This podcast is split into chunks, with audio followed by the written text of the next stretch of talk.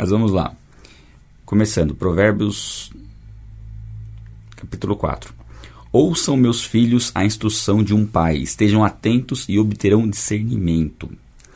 O ensino que ofereço a vocês é bom, por isso não abandonem a minha instrução. Então, aqui, mais uma vez, nos tratando como filhos, uma instrução de um pai para um filho, um pai que sabe o que é melhor para o filho.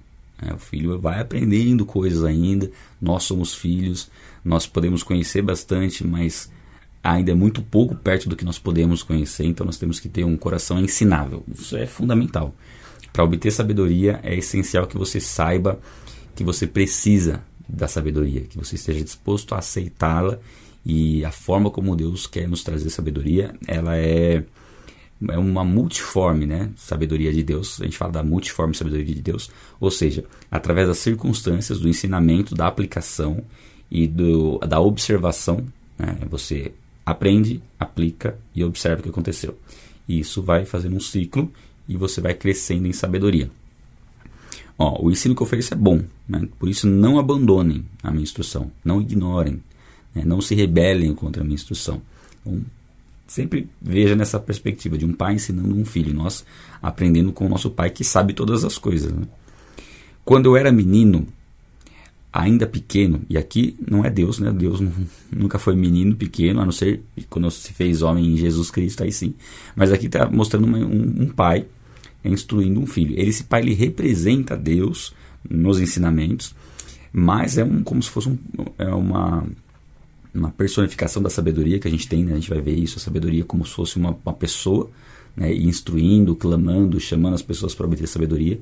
E aqui é, é, como uma instrução de um pai para um filho. Eu estou trazendo esse exemplo né? de como nós temos que ouvir a Deus como um filho ouve o seu pai, um filho pequeno confia no seu pai. E ele diz assim: quando eu era pequeno, em companhia do meu pai, aí ele está falando do avô. Então ele está falando de uma tradição, de um ensinamento que não vem somente dele, mas que vem de tradição já. O meu avô me ensinou eu aprendi com ele. Ou seja, eu, eu ouvi, eu aprendi, eu apliquei e funcionou. E eu quero passar isso para você. Isso foi bom para mim e eu quero transmitir adiante. Eu quero passar isso para minha geração. E esse ensinamento já está né, implícito aí de uma de uma consciência nossa de que nós somos seres geracionais. Nós teremos uma geração que virá depois de nós, né? seja uma geração vinda diretamente de nós como filhos ou pessoas que nós vamos influenciar. É claro que nossa influência maior sempre vai ser os nossos filhos, né? Nós vamos conviver todos os dias, então nós vamos ensinar os nossos filhos, que ensinam, ensinarão os filhos deles, e assim o ensinamento vai, é, vai passando de geração em geração. Nós não sabemos quanto tempo falta para a volta de Jesus, se nós somos a última geração, né? nós, os nossos filhos, os nossos netos, o que parece ser, né? Mas enfim, a gente não tem essa, essa, como ter essa certeza. Então nós temos essa responsabilidade de passar adiante as gerações que virão para que elas preguem o evangelho e para que elas sigam princípios bíblicos, que elas conheçam a Deus e sigam a Deus não por medo, não por medo de de repente é, ir para o inferno ou é, seguir regras por regras, mas saber os princípios. É muito mais prazeroso você obedecer a Deus, seguir a Deus por princípios, conhecer o princípio, do que simplesmente uma regra ali, sem você discernir o porquê que você está fazendo aquilo. Né? A Bíblia nos ensina muitas coisas, algumas coisas que nós aprendemos com a Bíblia e nós temos que colocar em prática, nós não sabemos necessariamente o porquê nós teremos que ter aquela atitude naquele momento. Nós sabemos qual deve ser a atitude, mas não entendemos muito bem o porquê. Mas depois que nós, nós temos uma atitude de obediência, a obediência libera a compreensão. Nós obedecemos e depois nós entendemos. Então, muitas vezes a Bíblia vai tratar conosco dessa forma. Então ele fala de um ensinamento que vem do seu, do seu pai, né? Um filho muito especial para minha mãe. Então ele andava na companhia do pai e era um filho muito especial para sua mãe. Que legal, né? Um, ele poder reconhecer isso, né? Que ele era um filho obediente. Ele me ensinava e me dizia: apegue-se às minhas palavras de todo o coração, obedeça aos meus mandamentos e você terá vida. Então a instrução é essa, né? E aqui a gente pode perceber que esse vô representa Deus também, né? Porque ele fala de mandamentos. Então, obedeça, né? Obedeça os meus mandamentos, né? E guardar as palavras no coração é que essas palavras fizessem parte da sua vida. Né? Não é, são palavras que eram, ficavam só no entendimento, só na mente. Não, elas desciam ao coração. Sempre que a gente faz essa referência de descer ao coração, é quando aquilo se tornou uma verdade em nós. Por exemplo, e tanto para o lado ruim quanto para o lado bom. Quando nós cremos em Jesus Cristo, nós não, não o confessar com a boca tem que ser algo que já cremos dentro de nós, no nosso coração. Então é entender quem Jesus é e isso descer ao nosso coração como uma verdade. O pecado também. O pecado, por exemplo, da cobiça, ele começa nos olhos, você olha, aí há o desejo isso desce no coração. Quando desce no coração, aquilo se torna um desejo do coração, aí o pecado já aconteceu. Então o coração, é, nós temos que cuidar bem do nosso coração, né? de, de lá, daqui procede tudo, toda a vida. A gente vai ver uma passagem que fala exatamente sobre isso aqui. Procure obter sabedoria e entendimento. Não se esqueça das minhas palavras, nem delas se afaste. Aqui, o se esquecer não é somente não lembrar, é não obedecer. Tá? Quando fala não se esqueça, é não deixe de obedecer. Tá? Porque lembrar intelectualmente do que tem que fazer, mas não fazer não resolve nada. Então, no sentido de, ó, não, não se esqueça, não, não deixe de obedecê-las. Né? E nem se afaste delas. Não abandone a sabedoria e ela o protegerá. Ame-a e ela cuidará de você. Aqui fala da sabedoria como um cuidado. A sabedoria que Deus derrama sobre nós nos faz ter atitudes que vão nos proteger. Vai fazer a gente ter prudência, bom senso, vai saber a gente reconhecer o perigo, não só o perigo físico, mas como o perigo intelectual. É, vai saber a gente intelectual e o perigo da sedução. A gente falou um pouco sobre isso, né? É o perigo das riquezas, do amor ao dinheiro, e vai fazer com que a gente tenha sabedoria para evitar situações é, constrangedoras, situações que nos é, deixem expostos ao pecado. A sabedoria vai trazer esse benefício para as nossas vidas, em todas as áreas. A, sabedoria, a gente fala da sabedoria espiritual, mas ela, ela engloba todas as, nossas, todas as áreas das, no, das nossas vidas, porque nós não conseguimos separar a vida. Ah, minha vida espiritual é essa aqui, minha vida secular é essa aqui. Não é uma coisa só. Nós temos uma vida só e temos que experimentar a sabedoria e praticar em todas as áreas, porque nós temos um, um chamado da parte de Deus e tudo que nós conhecemos ao longo da vida, né, e, seja relacionamentos, escolas que nós estudamos, empresas que nós trabalhamos, tudo isso é, foi sempre um propósito que Deus colocou nas nossas vidas para moldar o nosso caráter, para nos revelar quem Ele é e para que a gente fosse e seja testemunha nesses lugares do seu amor, da tua graça, da sua morte em nosso favor, da sua ressurreição dentre os mortos. O conselho da sabedoria é: procure obter sabedoria. Acho muito interessante esse, esse versículo. Ó, a sabedoria vai dar um conselho: obtenha sabedoria.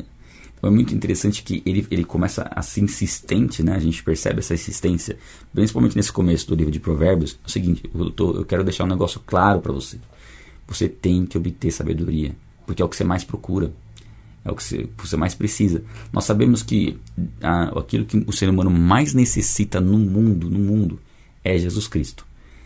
Todo ser humano precisa conhecer a Jesus Cristo, né? saber que Ele é Senhor, reconhecer Ele como Senhor. E nele está a sabedoria. É somente nele que nós podemos obter sabedoria. E Ele está disposto a nos ensinar. Então, o que acontece? A salvação é pela graça. Nós cremos em Jesus Cristo, no que Ele fez por nós. Morreu em nosso favor e restou dentre os mortos. Nós cremos nisso, confessamos com a nossa boca, crendo no coração, nós somos salvos. Nós somos salvos pela graça, não por obras. A partir daí, nós vamos praticar as obras que são naturais da salvação. São obras preparadas por Deus. Vamos demonstrar a nossa fé através das obras. Não somos salvos pelas obras, mas demonstramos a nossa fé pelas obras. E obter sabedoria é uma das obras. Porque uma vez que você conheceu a Cristo, agora ele fala assim: ó, muito bem, você está em mim, agora você tem condições de obter sabedoria. Por quê? Porque eu sou a fonte de sabedoria. Agora você tem que obtê-la, buscá-la, desejá-la. Porque é isso que vai dar é, qualidade de vida, é o que vai te, te, dar segurança, é o que vai fazer com que você dê testemunho do Evangelho, é com que vai, vai fazer com que realmente você cumpra o seu chamado, obter sabedoria. É o que a gente está buscando. Use tudo o que você possui para adquirir entendimento. A sabedoria e o entendimento são, né, são juntos. A sabedoria é, é você ter o entendimento das coisas, o discernimento, é você saber o que você precisa fazer. Então, dá tudo o que você tem. Se você tivesse como comprar isso, você teria que vender tudo que você tem e comprar. Se desse para comprar com dinheiro. Não dá. Na verdade, nós podemos usar o nosso dinheiro para obter sabedoria. Sim, nós podemos comprar cursos, por exemplo, você pode se capacitar na área profissional, na área espiritual, em várias áreas, você investindo no seu chamado. Investir no chamado é isso. Você pode comprar é, bíblias de estudo, você pode, é, enfim, usar com sabedoria os seus recursos financeiros para você, por exemplo, estudar uma, uma língua, um idioma, porque isso também vai ser algo importante para você poder compartilhar aquilo que você tem aprendido em Cristo em outras línguas. Enfim, existem várias formas de você investir e dar tudo que você tem. Mas a questão aqui principal é o que? Se você tivesse que vender tudo que você tem para obter sabedoria, valeria a pena vender. E aí, uma coisa que a gente sabe que não é necessariamente o dinheiro, o tempo não é necessariamente dinheiro, uma relação é, é, é, é próxima, né? Porque você ganha dinheiro através do, de troca do seu tempo. Mas a gente sabe que investir tudo envolve tempo. Então, ok, para você obter sabedoria, você precisa investir tempo. Né? Tempo, dedicação. É o que vocês estão investindo agora. Você está investindo aí uma hora por dia em conhecimento. E é um investimento que você está fazendo, você vai colher. Se já não tem colhido, provavelmente você já está um tempinho com a gente aí, sei lá, alguns dias, já percebeu como você começa a colher aquilo que você está vivendo aqui. Dedique autoestima à sabedoria e ela o exaltará. Abrace-a e ela o honrará. Aqui fala, aqui é interessante isso, né? Porque é uma promessa. Se você falar, não, eu quero me dedicar, dedicar tempo a obter sabedoria, né? quero, quero focar nisso, nós seremos exaltados pela sabedoria. Ou seja, a, as nossas atitudes que serão tomadas por conta da sabedoria que a gente vai adquirir vão trazer um benefício para nós diante das pessoas. Vão trazer uma honra, nós seremos honrados pelas pessoas por conta da sabedoria. Veja só, a gente não está fazendo as coisas para ser honrado pelas pessoas. A gente está fazendo as coisas para agradar a Deus. Mas a consequência natural é você ser honrado pelas pessoas, porque Deus, ele vai, é, através da sabedoria que ele tem nos dado e do seu cuidado, ele vai nos honrar, ele vai mostrar que ele vai nos fazer prosperar em diversas áreas. Prosperar não é só relacionado a, finanças, né? Prosperar é prosperar em tudo, em saúde, em tudo. E essa prosperidade, ela vai se refletir é, através do testemunho, tá? Saúde no sentido assim, ah, então quem prospera não, não fica doente necessariamente. Não, não está tá tão, tão relacionado. Apesar de ter sim uma pequena relação, porque a sabedoria vai envolver também se cuidar bem, cuidar bem do corpo, enfim, ter esse, né, esse cuidado, vai se refletir na saúde necessariamente. Mas é, de repente, até numa condição de enfermidade, você se comportar com sabedoria, você é, encarar bem a, a questão, né? você saber que apesar da dificuldade, Deus, você está em Deus, você tem a sua salvação, você é tranquilo e a sua postura diante da enfermidade faz com que as pessoas vejam Deus em você. A sabedoria, né, porá um belo diadema sobre a sua cabeça e dará de presente a você uma coroa de esplendor. Fala de benefícios e aqui de, até de benefícios materiais evidentes assim. Quando a gente fala da sabedoria, a sabedoria quase sempre remete a, questões materiais também. Porque a sabedoria, como ela vai englobar todas as áreas, ela vai nos dar sabedoria para adquirir riquezas, riquezas materiais também, que incluem riquezas materiais. É, é tudo, né? engloba várias coisas, engloba qualidade de vida, engloba a prosperidade em várias áreas e a, a gente vê que tem muita coisa relacionada à questão financeira mesmo. Pra gente que quer ter uma, uma tranquilidade, quer ter um bom salário, quer ter fontes de renda, quer saber administrar as finanças, enfim, poder ter recursos para realizar desejos, né? né? Desejos no sentido de ah, viagens, é, conhecer outros países, enfim, nós temos desejos disso, né? Você fala assim, ah, não tenho desejo nenhum de viajar e de, de morar numa boa casa e de ter um bom carro e de ter condições de comprar coisas é, legais eu imagino que você tem esse desejo, né? E aí a gente às vezes pode pensar que esse tipo de desejo não é um desejo bíblico, que ele envolve bens materiais. Não, envolve a, a vontade de Deus para as nossas vidas é uma prosperidade que é a ausência de necessidade, mas a sabedoria que Deus nos dá, ela inclui inclusive essas, essas coisas materiais, porque vai nos dar sabedoria de como utilizá-las para glorificar o nome dele. Né? Aquela questão, todos, né, de uma forma geral, não digo todos, mas, mas a gente vê muitas pessoas que querem ficar ricas, né? querem ter recursos financeiros. A pergunta é: pra, para quê? Se tiver sabedoria, você vai ter condições de utilizar esses recursos e você vai estar apto a receber. Basicamente é isso. Quando você, como um pai, não sei quem é pai, quem é mãe, né? Mas quem não for é filho, pelo menos já sabe quantas vezes pediu algo para seu pai, para sua mãe, e ele não deu naquele momento, ou porque não tinha condições, enfim. Mas muitas vezes é porque percebeu que nós não estávamos preparados para receber aquilo, não era o momento ainda. É, não adianta você pedir para seu, pro seu pai, você que tem um pai com mais recursos, não assim, para ganhar um carro, se você tem 13 anos de idade, porque você não tem condições ainda, não tem habilidade nem, nem autorização para dirigir. Então a gente vê que muito do que nós temos para receber de Deus, inclusive na área financeira, e eu diria assim, não diria principalmente na área financeira, mas na área financeira também, assim, de uma maneira bem intensa. Nós não recebemos que nós não estamos em condições de receber ainda, não temos sabedoria suficiente. Então você quer receber as promessas de Deus para sua vida, inclusive na área financeira? Obtenha sabedoria, porque aí você vai saber o que fazer. Uma vez que o amor, de, o amor ao dinheiro é a raiz de todos os males, se você receber recursos financeiros em abundância sem ter sabedoria de como administrar, o que, que vai acontecer? Então, é uma consequência natural. Nós vamos desperdiçar aquilo que Deus vai colocar em nossas mãos. Então, obtenha sabedoria. Deus vai dar sabedoria para você é, ser fiel no pouco e te colocará sobre o muito. Tá? Seguindo, Ouça, meu filho, e aceite o que eu digo, e você terá vida longa. Aqui fala também dos benefícios que inclui uma vida longa, tanto em quantidade de anos como em qualidade, principalmente em qualidade, tá? É, aumenta a probabilidade de você viver muito tempo, obter a sabedoria, tanto por questões físicas, de você se cuidar, se proteger, ser prudente, como por questões espirituais, a bênção de Deus, o cuidado de Deus sobre a sua vida. Eu o conduzi pelo caminho da sabedoria e o encaminhei por veredas retas. Aqui está falando da instrução né, do vô para o filho, porque é o pai contando qual foi a instrução do vô. É uma instrução que vem de geração e mostrando assim: eu, eu conduzi você por esses, pelos caminhos corretos, pelos caminhos que você vai ter prosperidade, que você vai ser abençoado. Assim, quando você por ela seguir, não encontrará obstáculos. Quando correr, não tropeçará. Foi a passagem que eu compartilhei lá no WhatsApp, né? Muito bem. Aqui, essa passagem, vou grifar ela, né? Aí. Diz o seguinte, que nós não encontraremos obstáculo quando nós corremos, não tropeçaremos.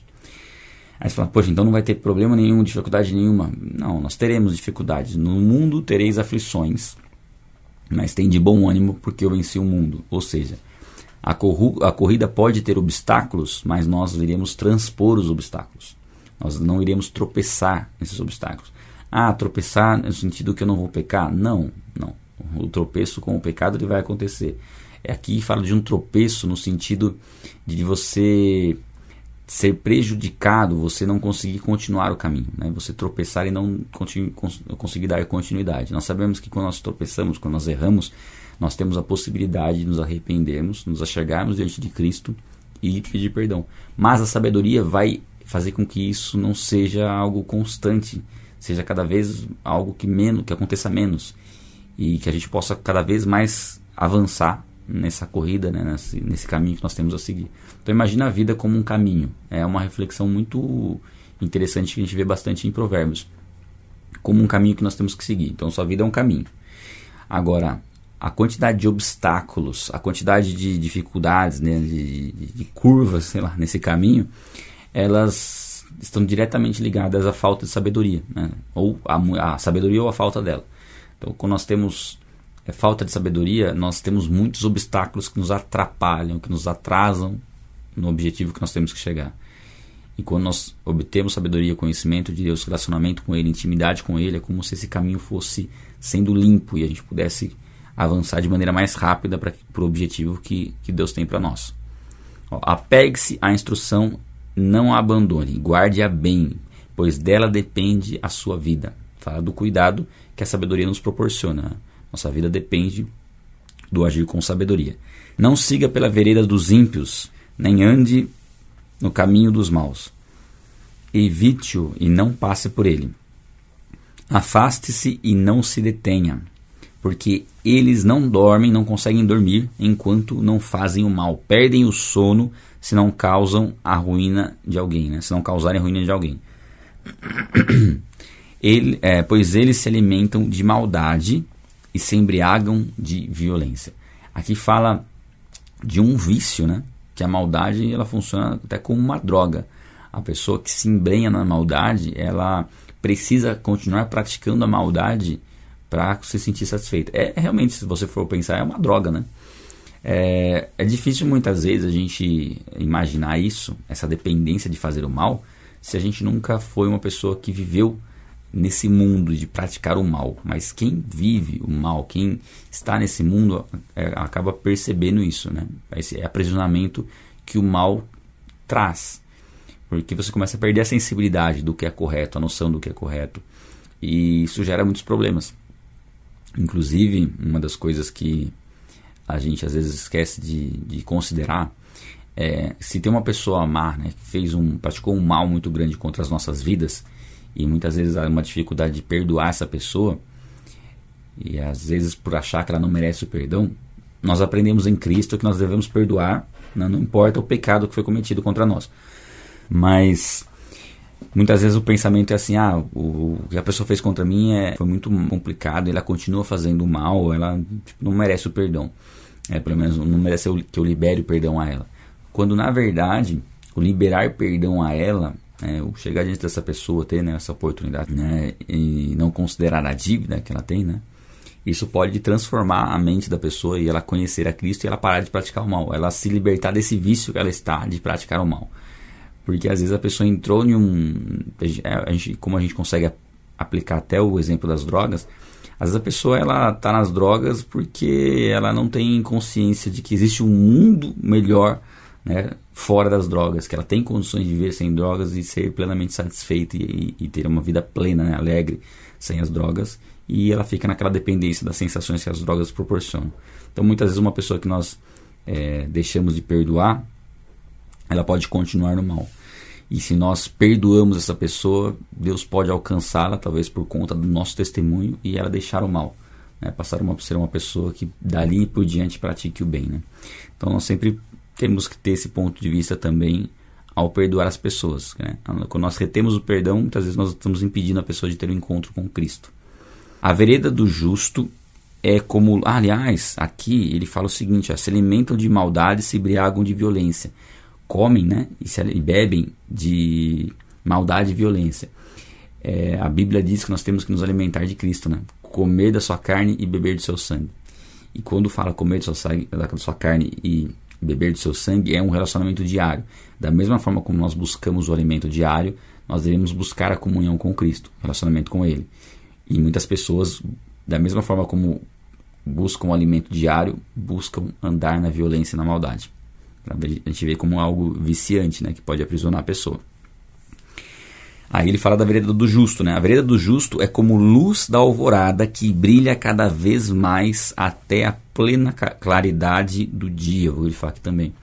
O que, que isso quer dizer? Quer dizer que a nossa luz ela começa a brilhar assim como amanhã. Não sei se já amanheceu aí para você aqui, já está claro. Começou a ficar claro, já está claro, né? Mas quando eu acordo está escuro ainda. Só que não está claro na plenitude. Quando for meio-dia aí está tá plenamente claro a nossa luz, ou seja, aquilo que nós vamos transmitir, aquilo que nós vamos, é, a sabedoria que será desenvolvida em nós, a maneira das pessoas verem Cristo em nós, é algo que vai gradualmente crescendo, com uma luz que começa a brilhar e é só a gente seguir o fluxo, né? É só a gente fazer o que é correto, o que precisa ser feito, é só continuar, é dar constância, né? O Sol é um bom exemplo, né? Tudo bem que a gente sabe que é a Terra que gira em torno de si própria, né? Mas o Sol é um bom exemplo de perseverança. Todos os dias ele aparece e né, vai até meio-dia, até brilhar no seu extremo. Depois no dia seguinte ele volta. Então ele sempre ele vai numa constante, né? ele não, não para. Então nós temos que tomar isso como exemplo. Nós temos que ter essa constância, saber que dia após dia, cada dia, nós estaremos é, refletindo, de, refletindo de uma maneira mais intensa a luz de Cristo e sendo testemunhas do, do seu evangelho, do seu amor. Desde que a gente persevere e tenha constância, né? disciplina e constância no relacionamento com Ele. Mas o caminho dos ímpios é como densas trevas, nem sequer sabe em que tropeçam. Olha só é, esse versículo. Eles tropeçam, mas não sabem por que, tropeçou. O que acontece? Quando a pessoa vai para o caminho mal, ela rouba e prejudica as pessoas, ela está plantando algo que ela vai colher. Só que quando ela colhe, ela nem lembra que ela está colhendo aquilo que ela plantou lá atrás. Então ela acha que não, não gera uma consequência muitas vezes, porque ela nem sabe onde ela está tropeçando. Então ela nunca tem nada, está sempre com problemas e não consegue identificar onde que está a raiz do problema. A raiz está que ela continua praticando mal, ela continua é, plantando coisas ruins e está colhendo coisas ruins. Mas como a colheita não vem no momento né, da, da semeadura, ela vem depois, a pessoa tem dificuldade de lembrar onde que ela errou, o que, que ela fez e tal, e ela continua erro após erro, e aí colhendo problemas, e não sabe nem que ela tá, está tropeçando. Né? Meu filho, escute o que digo a você, preste atenção às minhas palavras. Temos que ter atenção, né? ou prestar atenção no que está sendo dito.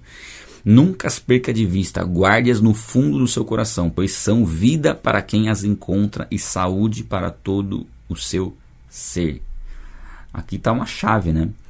Se nós buscarmos é, compreender as palavras que, que Deus nos dá, o ensinamento que Deus nos dá, não perder de vista isso, ou seja, o tempo todo a gente ter essas informações acessíveis. E aí não é que você vai buscar na Bíblia toda hora, né?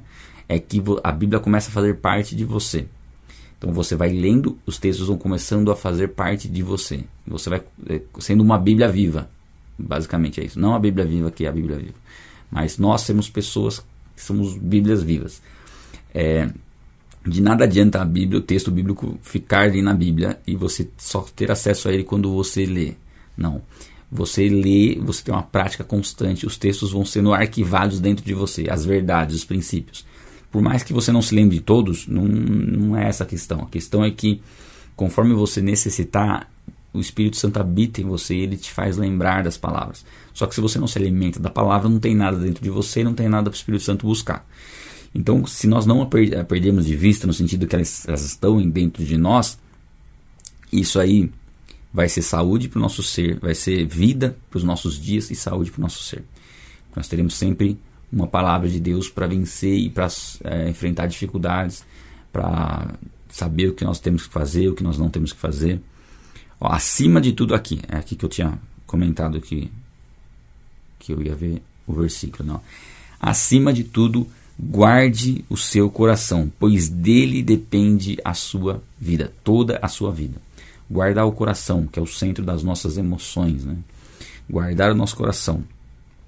Proteger. Quando a gente fala em guardar, por que você guarda as coisas? Para você saber onde está e para você não perder. E para proteger para ninguém pegar. Então você guarda por conta disso, são esses motivos que você guarda. Então guardar o coração. É, não, não, não permita que o seu coração seja enganado, não permita que o seu coração se incline para a desobediência, para o erro, mas concentre as suas forças e a sua e a sua toda a sua dedicação em obter sabedoria através do relacionamento com Deus. Afaste da sua boca as palavras perversas, né? Fique longe é, dos seus lábios a maldade, ou seja, não fique caluniando as pessoas, né, criticando eh, sem conhecimento de causa, porque existe a crítica construtiva, onde você sabe que a pessoa, né, você tem um conhecimento numa área e a pessoa está falhando naquela área. Por exemplo, ah, eu estou aqui fazendo com a garganta. Aí você sabe, você é uma pessoa que conhece do assunto e fala, oh, isso aí não é bom tal. Então isso aí é uma crítica que você está me criticando porque eu estou fazendo com a boca, mas é uma crítica construtiva. Então não é nesse aspecto. É uma crítica infundada, né? Você só olha o erro. Caluniar as pessoas, falar mal das pessoas, fofocar então isso é algo que não pode estar nas nossas bocas. Né? Nós temos que bem dizer, bem dizer às pessoas, é, sempre que você for fazer uma crítica em relação a algo, procurar observar algo que a pessoa faz de bom e exaltar isso, para depois você apontar, mas isso aqui você podia melhorar, falar para a pessoa. Isso é muito bom, né? Olhe sempre para frente e mantenha o olhar fixo no que está diante de você. Veja bem por onde anda e seus passos serão seguros. Não se desvie nem para a direita nem para a esquerda e afaste os seus pés da maldade. Aqui ele está falando para termos o foco. O foco, o nosso foco, o nosso alvo é Jesus Cristo. Nós temos que olhar para Ele e seguir adiante, nem para eu ia falar esquerda, mas para você é esquerda, né? Porque está invertida. Então para você esquerda e direita. Mas aqui é para mim a direita e esquerda. Então nós temos que ter foco no, no caminho que nós temos que seguir. Sabemos que nosso exemplo é Cristo, nós temos que buscar ser como Ele. Ele nos dá o exemplo, Ele nos traz sabedoria E esse é o objetivo das nossas vidas. Muitas coisas vão contribuir para que a gente avance né, de maneira mais rápida, mais consistente, sem obstáculos. Mas muitas coisas vão fazer com que a gente comece a se desviar gradualmente. Glória a Deus que nós temos acesso a Ele né, no relacionamento. Então, quando a gente começa a sair, já, a gente já, já vai conversando, ele vai no, para a gente seguir o caminho, o caminho correto. E, então nós temos que entender bem, não podemos caminhar na ignorância, temos que saber por onde nós estamos andando. Tá? Vida de fé em Cristo não é uma vida de ignorância. Então seus passos estarão seguros, né? nós seremos, não, não corremos o risco de sermos atingidos, de sermos prejudicados. E aí sim a gente pode aplicar aquela passagem de Romanos, né? todas as coisas cooperam para o bem daqueles que amam a Deus. Se nós amamos a Deus, nós queremos obedecê-los, obedecê-lo, nós temos um caminho a seguir e seguindo esse caminho nós vamos é, alcançar tudo que nós mais desejamos, né? A Bíblia diz né, que Deus atenderá aos desejos do nosso coração e é importante a gente, a gente saber que o nosso coração é um coração enganoso. Se nós nos inclinarmos para o engano e para a mentira, ele vai ser enganado. Por isso que ter o coração em Cristo, buscando a verdade, nosso coração estará alinhado com a vontade de Deus. Então, os desejos que nós teremos estarão completamente alinhados com o que Deus deseja para nós. E isso Deus vai realizar em nossas vidas se nós orarmos, se nós pedirmos em nome de Jesus, né, de acordo com a vontade de Jesus, nós receberemos dele o que nós pedimos. E essa é a nossa segurança, né? Saber que nós teremos o, o, que, o que há de melhor na terra caminhando com Cristo. O que há de melhor. E o que nós temos hoje né, é suficiente para a gente cumprir a obra que Ele tem para as nossas vidas. Nós já temos o que é necessário e nós estamos buscando algo que é a fonte, né, que é o, a base para todo o empreendimento que a gente vai ter na vida, que é a sabedoria. Então, por exemplo, por onde eu começo? Eu quero prosperar financeiramente, eu quero ter um eu quero sou solteiro, eu quero encontrar alguém, quero me casar, quero construir uma família, eu quero estudar, eu quero me destacar na minha profissão. Por onde eu começo? Por onde está começando agora? Pelo conhecimento de Deus, por buscar a sabedoria do alto. Ela vai ser a base para tudo porque ela, ela vai ser a base para qual, na qual você consegue é, avaliar toda a informação e todo o comportamento para saber se a informação é verdadeira e para saber se o comportamento não é pecaminoso. Então, se nós não tivéssemos, não tivéssemos a Bíblia como fonte de, de, de autoridade sobre nós, tudo seria muito relativo. Mas nós somos privilegiados por ter a Bíblia por ter esse livro tão, tão maravilhoso à nossa disposição para que a gente pudesse conhecer a vontade de Deus, saber o que Ele tem para nossas vidas, o que Ele espera de nós, o que Ele, ele quer nos ensinar. Porque o desejo dele é que a gente prospere no chamado que Ele tem para cada um de nós.